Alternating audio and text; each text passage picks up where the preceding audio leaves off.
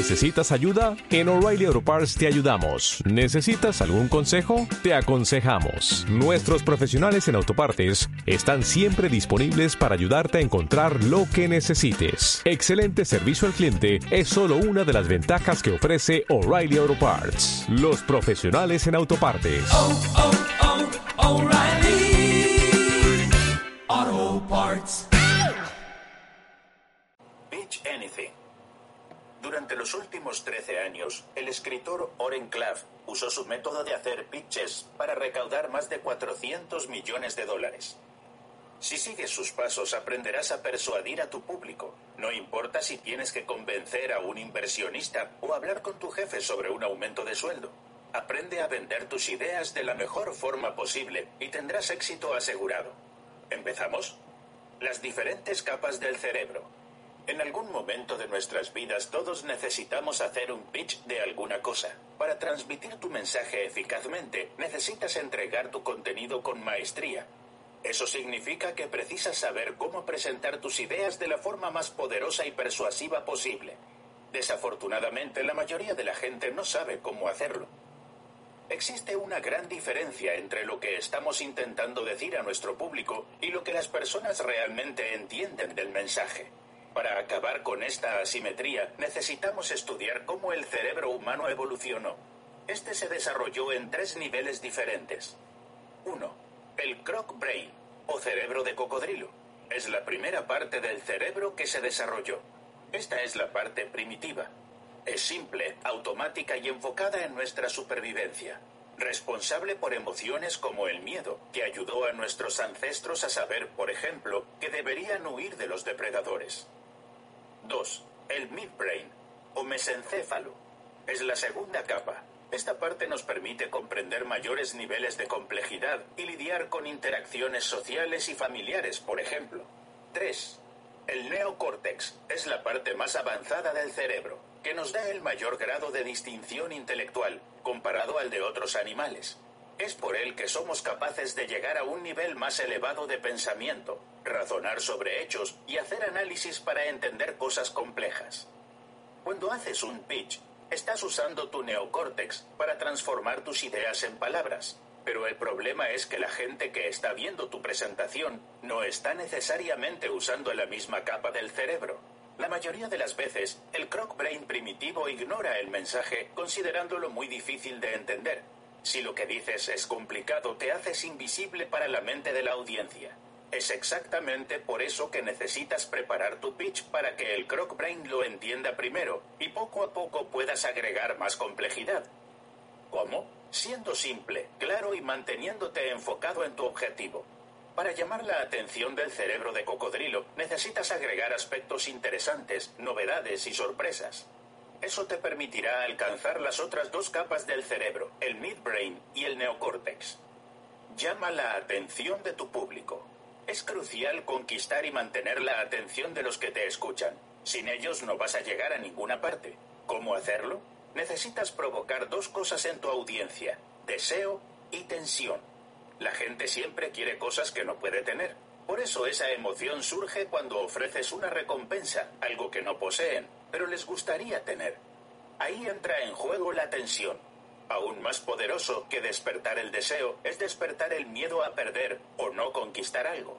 Cuando le muestras a las personas que podrían perder una gran oportunidad o no lograr un objetivo, se ponen nerviosas. En una explicación más científica, entran en juego dos neurotransmisores. Por un lado, la dopamina. Está asociada con la anticipación de recompensas, como por ejemplo cuando completamos un rompecabezas o aprendemos un concepto nuevo. Para aumentar el nivel de dopamina en tu público, sé más visual. Usa y abusa de tu entusiasmo e involucra a las personas en un pitch divertido. Abusa de las imágenes, demostraciones y derrocha comunicación verbal y corporal. Por otro lado surge la norepinefrina, que es responsable por el estado de alerta del ser humano. Si tu mensaje insinúa que hay mucho en riesgo, el cerebro de tu público será bombardeado con este neurotransmisor. Para crear un poco de tensión necesitas agregar algún tipo de conflicto, pero nada muy exagerado. Un poco es suficiente para incentivar a la audiencia. Por ejemplo, podrías decir algo como, es bien probable que no seas la pareja ideal de otra persona. Después de esta afirmación, puedes suavizarla. Prosigue afirmando, pero cuando lo seas, lo sabrás. Esta estrategia mantiene a las personas alerta y llama la atención. Controla las situaciones. Todos tenemos diferentes puntos de vista sobre las situaciones de la vida. La mayoría de ellas se basan en nuestra inteligencia, ética y valores. Estas perspectivas se conocen también como estructuras y nos dictan cómo iremos a percibir todos los tipos de situaciones sociales, desde conversaciones hasta pitches de ventas. Además determinan quién está en control de esa situación. Cuando dos personas se encuentran, sus formas individuales de ver las cosas entran en conflicto y solo una de ellas puede sobrevivir. ¿Cuál? La más poderosa. Por ejemplo, imagina que un policía te para por exceso de velocidad. Él posee una fuerte autoridad moral y tú posees una excusa no muy convincente. Estas son las estructuras de cada uno. Cuando chocan, la del policía prevalece. Eso significa que él estará dominando el encuentro, el tono de voz y hasta la duración. En resumen, él estará en control de la situación. Todo esto también sucede en el mundo de los negocios. Por ejemplo, tu cliente está enfocado en el precio, mientras tú en la calidad. Intentas hacer que él acepte tu punto de vista. Él quiere que bajes el precio. Si finalmente te impones, cerrarás el trato. Las estructuras de los demás. Si necesitas explicar tu autoridad, poder, posición y ventaja, no eres la parte más fuerte. Existen diversos tipos de perspectivas en el mundo de los negocios y es importante conocerlas para lidiar con ellas de forma apropiada. Algunas personas usan la estructura de poder, que es arrogante, en la cual alguien intenta sobresalir por encima de los demás, imponiéndose. En esos casos basta con que no hagas nada para validar su poder. En vez de eso, toma pequeñas actitudes provocando y negando esa fuerza. Puedes, por ejemplo, comenzar a juntar tus cosas y simular que estás listo para irte. Si estás hablando con alguien que no te está tomando en serio, así harás que el otro reflexione sobre su posición. Por otro lado, tenemos la estructura del tiempo. La persona puede intentar controlar la conversación diciendo algo como solo tengo 10 minutos para demostrar que manda sobre ti. Frente a esto puedes reaccionar diciendo está bien, yo solo tengo 5. Así contraargumentas y muestras que estás posicionándote en contra del poder que aquella persona intentó establecer. Existe también la estructura analista, en la que la persona entra en detalles muy profundos. Responde a sus preguntas con un alto nivel antes de que haga más cuestiones. Después avanza con una estructura intrigante, contando una historia breve, personal, simple y relevante. Las recompensas. La estructura de las recompensas es la que más debes usar. Es muy poderosa y puedes usarla prácticamente en cualquier momento y lugar. La mayoría de la gente para la que vas a hacer un pitch piensa que estás detrás de su dinero. Tu objetivo es cambiar esa percepción hacerles pensar que el beneficio eres tú. Necesitas hacerles entender que con solo escucharte están ganando. Es importante que tu audiencia entienda que es ventajoso hacer negocios contigo. Como las personas tienen la tendencia de querer cosas que no pueden tener, si te sitúas como el objetivo buscarán tu aprobación. En una presentación, nunca te comportes como si estuvieras persiguiendo a tu público, buscando algo de él. No aceptes cambios de última hora, y no intentes cerrar el trato rápidamente diciendo cosas como, entonces, ¿qué piensas de todo hasta ahora? Ese comportamiento reafirma la impresión de que estás detrás del dinero de la persona. En vez de eso, haz que tu objetivo quiera impresionarte. Puedes, por ejemplo, usar frases como, soy muy exigente con quien escojo para trabajar conmigo, porque crees que debo elegirte a ti. Eso va a llamar la atención y hará que tus clientes quieran impresionarte. Usando esta estructura, las personas van a querer venderse a ti y no al contrario. Activa la cognición caliente. La mayoría de la gente cree que tomamos decisiones racionales. La verdad muchas veces no es así. Actuamos de forma mucho más instintiva que racional. Incluso ya tenemos una idea clara antes de entender el contexto. Y solo después inventamos motivos para justificar lo que hacemos o pensamos. Este comportamiento es lo que se llama cognición caliente y se activa introduciendo de forma gradual tres estrategias. 1. Estructura intrigante. Cuenta al público una historia atractiva. Una narrativa personal en la que un dilema es resuelto. En un momento crucial para de hablar, dejando a la audiencia ansiosa y garantizando la máxima atención a través de la tensión. 2. Estructura de recompensas. En vez de intentar impresionar al público, haz que busque tu aprobación. Podrías decir algo como, muchos inversores están atentos a mi negocio y necesito escoger cuál de ellos será mi socio. 3. Estructura del tiempo. Di por ejemplo, desafortunadamente esta es la única oferta temporal.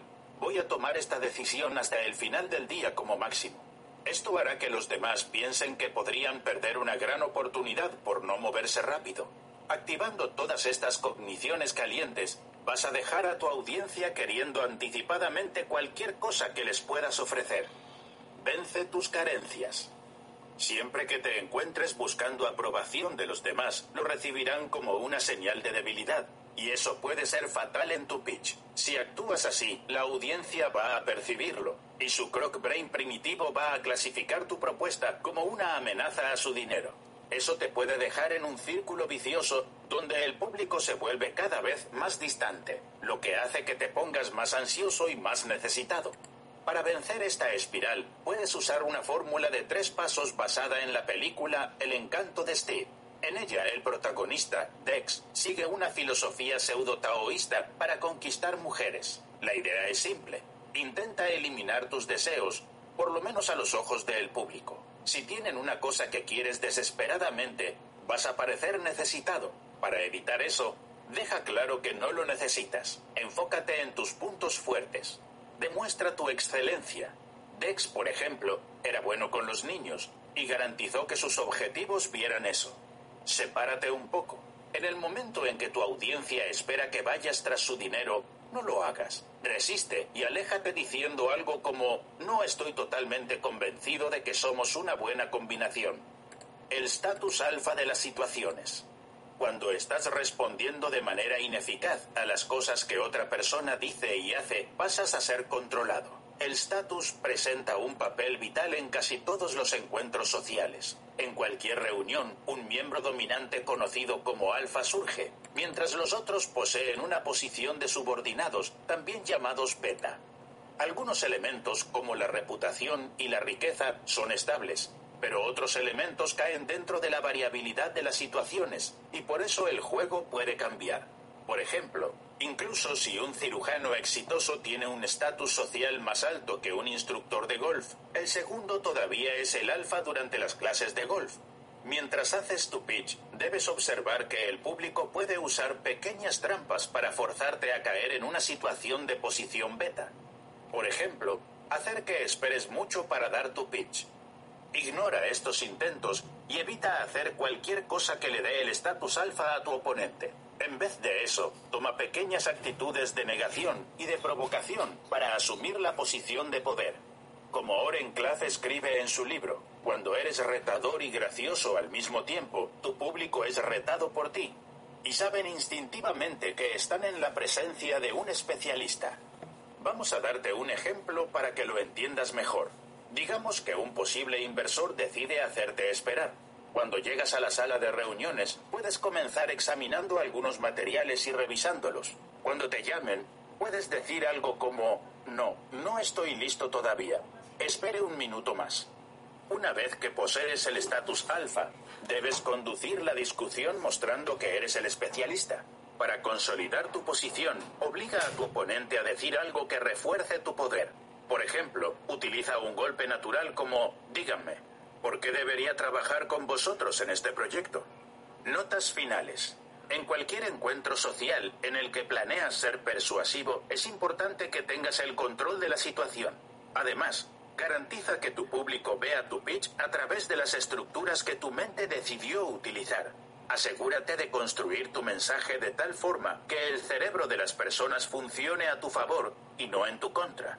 No demuestres debilidades y busca estar en la posición alfa durante la presentación. Atrapa la atención de la gente y serás capaz de hacer una presentación sobre cualquier cosa.